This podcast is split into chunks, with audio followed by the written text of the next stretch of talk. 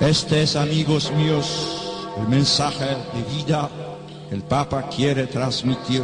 Pido al Señor que tantos esfuerzos no hayan sido vanos, que con su ayuda produzcan frutos abundantes y duraderos de la vida de fe, esperanza y caridad. Hoy tenemos algo que hacer nuevo adentro. Hoy tenemos que dejar que Dios renueve algo en mi corazón.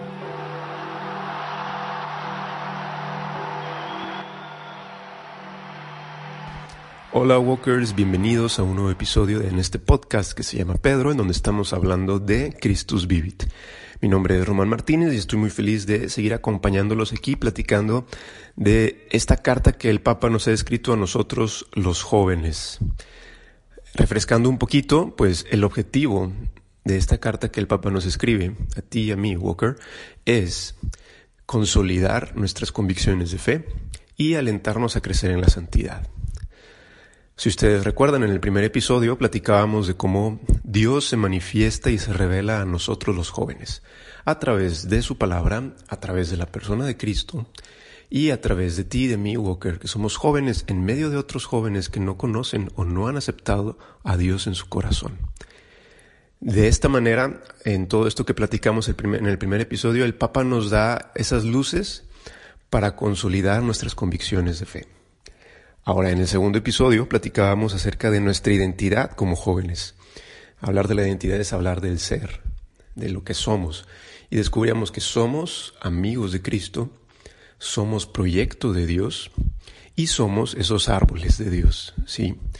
De esta manera, el Papa también presenta las luces eh, para alentarnos a crecer en la santidad. Entonces, si se, fijan, si se fijan, Walkers, eh, en estos primeros dos episodios ya el Papa está realizando el objetivo que tenía desde un principio al escribirnos esta carta. Pero ahora, en este tercer episodio, en donde me voy a centrar en los últimos capítulos de Christus Vivit, el Papa nos quiere ofrecer, nos quiere presentar. Yo lo veo así como si fuera un caminito para que este objetivo que él se ha planteado se pueda vivir de forma permanente. ¿sí? Que ese consolidar nuestra fe y alentarnos a crecer en la santidad no sea nada más de un, de un día, de unas semanas o de unos meses, sino que sea de toda nuestra vida. Y para hacer eso, el Papa nos quiere hablar acerca de la vocación, la vocación de nosotros dos jóvenes. Y para ser más eh, concreto y específico, hoy quiero platicarles en tres puntos. Descubrir la propia vocación. Eh, número dos, ser luz para los demás en el descubrimiento de su propia vocación. Y en tercer lugar, ser misioneros. Porque vaya, todos nosotros, si nos hacemos llamar católicos, si somos realmente católicos, somos esencialmente misioneros. Así que, bueno, vamos a centrarnos en este primer punto, de cómo descubrir la propia vocación. Y bueno, quizá al hablar de vocación, lo primero que se nos venga a la mente es la imagen, no sé, de una sotana, de un sacerdote, de, un hábito, de una monjita, quién sabe. Pero yo creo, Walkers, que al menos la mayoría de los que estamos aquí escuchando, sabemos que la vocación va más allá de, la imagen de un seminarista, de un sacerdote, sino que es una llamada ti y a Walker, de ser plenamente felices. Es una invitación de Dios a que seamos totalmente felices toda nuestra vida. Esa es la vocación, ya sea en la vida matrimonial, ya sea en la vida sacerdotal, ya sea en la vida consagrada, ya sea en la soltería. Pero la vocación es esencialmente una invitación amorosa de Dios a ser plenamente felices. Y es que la vocación va más allá de, de solo un quehacer. Puede ser que en ocasiones confundamos vocación con profesión.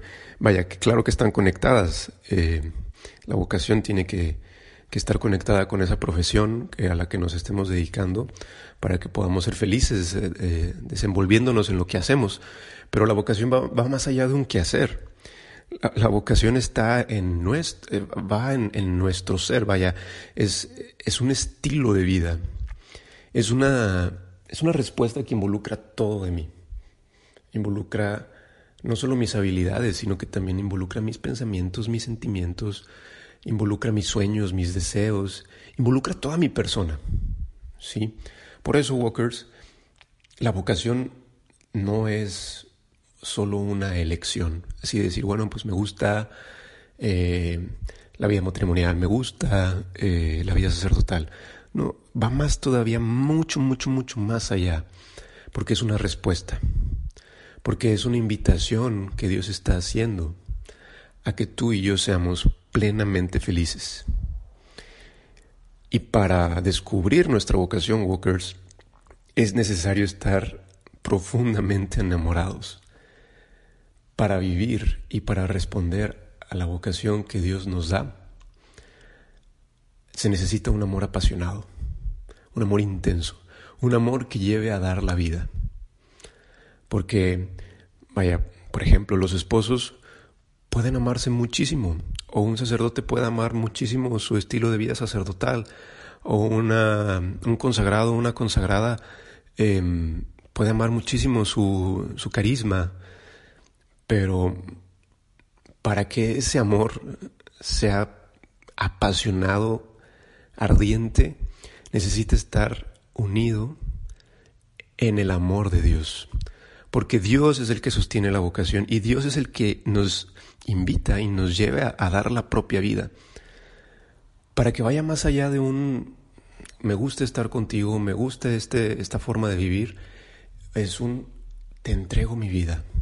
Que los esposos se entreguen la propia vida en virtud de que Cristo los ha llamado a estar juntos. Que el sacerdote entregue su propia vida en virtud de que Cristo lo ha llamado a entregarse en el sacerdocio, la vida consagrada. No se puede vivir la, vocación, Walkers, si no estamos plenamente y profundamente enamorados de Cristo, porque Cristo es el que sostiene la vocación y Cristo es el que alimenta la vocación. Así que ya más en concreto el Papa quiere ofrecernos eh, algunos pasos muy sencillos para descubrir cuál es mi vocación. Ok, si ya eh, me estoy dando cuenta eh, que sí estoy amando a Dios, que estoy enamorándome profundamente de Él, bueno, ahora, ahora que sigue, ¿cómo le hago? Entonces el Papa nos dice, hay que estar en un, en, un ambiente de soledad y de silencio. ¿Y cómo, cómo está esto de soledad y silencio? Entonces, que tengo que aislarme y, y el Papa dice, no, no, no, no se trata de aislarte, se trata de disponerte a encontrar, se trata de disponerte a escuchar. Para que podamos escuchar hay que hacer silencio. Para que podamos encontrar hay que estar solos, en un espacio donde pueda estar nada más Dios y yo, donde pueda escuchar nada más la voz de Dios y la mía en mi conciencia. Entonces el Papa dice, hay que buscar espacios, ambientes de soledad y silencio. Tengo que conocerme, saber que me gusta, saber en qué soy bueno. Y el Papa dice, hay que cambiar un poco la pregunta del quién soy yo a la pregunta de para quién soy yo. Esto me gusta mucho como el papá, eh, como que nos habla directamente al corazón, porque, vaya, más allá de una pregunta de identidad, es una pregunta de, que nos proyecta y que nos da sentido a nuestra identidad. Vaya, el preguntarme para quién soy le da sentido a mi vida, le da sentido a todo lo que hago. Porque si yo tengo la, como respuesta en que yo soy para Dios, sea lo que sea, todo lo que haga me va a llevar directamente a Él. Todo va a tener sentido, todo sacrificio, toda entrega, toda ofrenda va a tener sentido porque es para Él, porque mi vida es para Él. Y Él me llama a entregarme a Él en la vida matrimonial, en la vida sacerdotal, en la vida consagrada, en la soltería. Pero es a Él, porque es su amor el que nos, el que nos, nos jala, es su amor el que nos, el que nos une, el que nos conecta, el que sostiene todo. Es Cristo el enamorado que nos quiere enamorar a nosotros. así que, bueno, Walkers, así más o menos es como el Papa quiere eh, llevarnos, nos quiere dar algunas luces para que podamos descubrir nuestra propia vocación. Ahora, en segundo lugar, ser luz para los demás en su propio descubrimiento de la vocación. Bueno, y eh, aquí también es ah, todo un camino muy interesante, porque no se trata nada más de descubrir yo mi propia vocación y ya, y qué padre, ahí este, háganse igual a los demás. Pues no, vivimos en una iglesia, somos una comunidad y, y también yo con mi vida puedo ayudar muchísimo y estoy llamado a hacer luz para que los demás sean plenamente felices. Me conviene que los demás sean plenamente felices porque así yo también puedo ser plenamente feliz. Y yo puedo ser plenamente feliz si ayudo a los demás a ser plenamente felices porque la felicidad está en ese amar, en el darse, en el estar abierto. Entonces, estamos llamados a ser promotores vocacionales con la vivencia de mi propia vocación.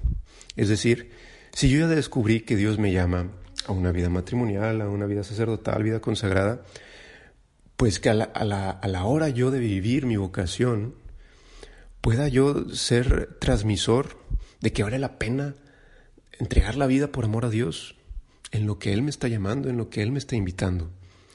Y el Papa, más en concreto, nos ofrece tres tips, que yo creo que no solo son tres tips para acompañar a alguien en su discernimiento vocacional, sino que son tres tips para ser un buen amigo, un buen amigo que se preocupa por la felicidad de sus amigos. Y el Papa dice en primer lugar, enfócate en que ahí hay una persona y que necesita ser escuchada. Dedícale tiempo, ofrécele tu espacio, ofrécele tu persona para que ese amigo esa amiga pueda abrir su corazón. También el Papa dice, ayuda a reconocer la verdad. Ayuda a tu amigo o a tu amiga a que haga un discernimiento en donde pueda ver las cosas como son, en no dejarse llevar por ilusiones. Y en tercer lugar, el Papa se centra mucho en que podamos ser sensibles a identificar los impulsos del corazón.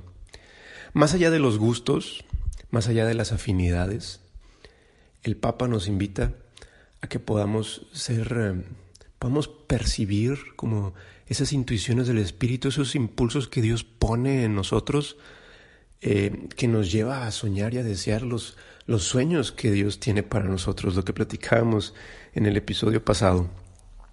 Entonces, Aquí el Papa también eh, yo creo que da un comentario muy acertado, eh, más allá de estos tips y de hacernos ver que nosotros estamos llamados a hacer luz en el discernimiento vocacional de los demás, es que Él nos dice, se trata de acompañar en el camino y no de imponer planes a los demás.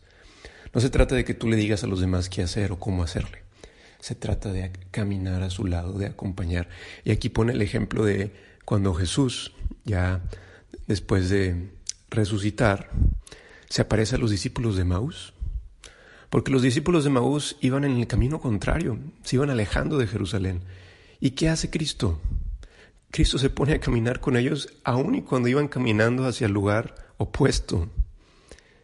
Cristo no llega y los impone, oigan, regresense. No. Llega y camina con ellos, los escucha, platica, les comparte, abre el corazón de tal manera en que llega el punto en el que se les abren los ojos a los discípulos de Maús y al contemplar la verdad, al descubrir, al saberse llamados, ahora sí toman las decisiones correctas, ahora sí se dirigen a donde tienen que estar, a donde Dios los invita a estar. Entonces Jesús nos pone el ejemplo, el Papa hace mucho énfasis en que debemos ver en, Jesús este ejemplo de cómo acompañar a los demás en su camino de felicidad. No se trata de imponer, se trata de acompañar y que en ese acompañar escuchemos, ayudemos a reconocer la verdad y que podamos ser capaces de, ser, de identificar, de ser sensibles a esos impulsos que Dios pone en el corazón. Así que, Walkers, ya platicamos de cómo descubrir la propia vocación, cómo ser luz para los demás en su propia vocación y ahora ser misioneros. Les decía hace un momento, ser misioneros es esencial en nuestra fe como católicos. Y es que en este llamado, esta invitación de Dios a ser plenamente felices, está involucrado el hecho de que Dios nos invita a participar de su obra creadora. Y en esto consiste la, vocación misionera, que es de todos nosotros como hijos de Dios. en que en esa obra creadora de Dios nosotros participamos con nuestro servicio.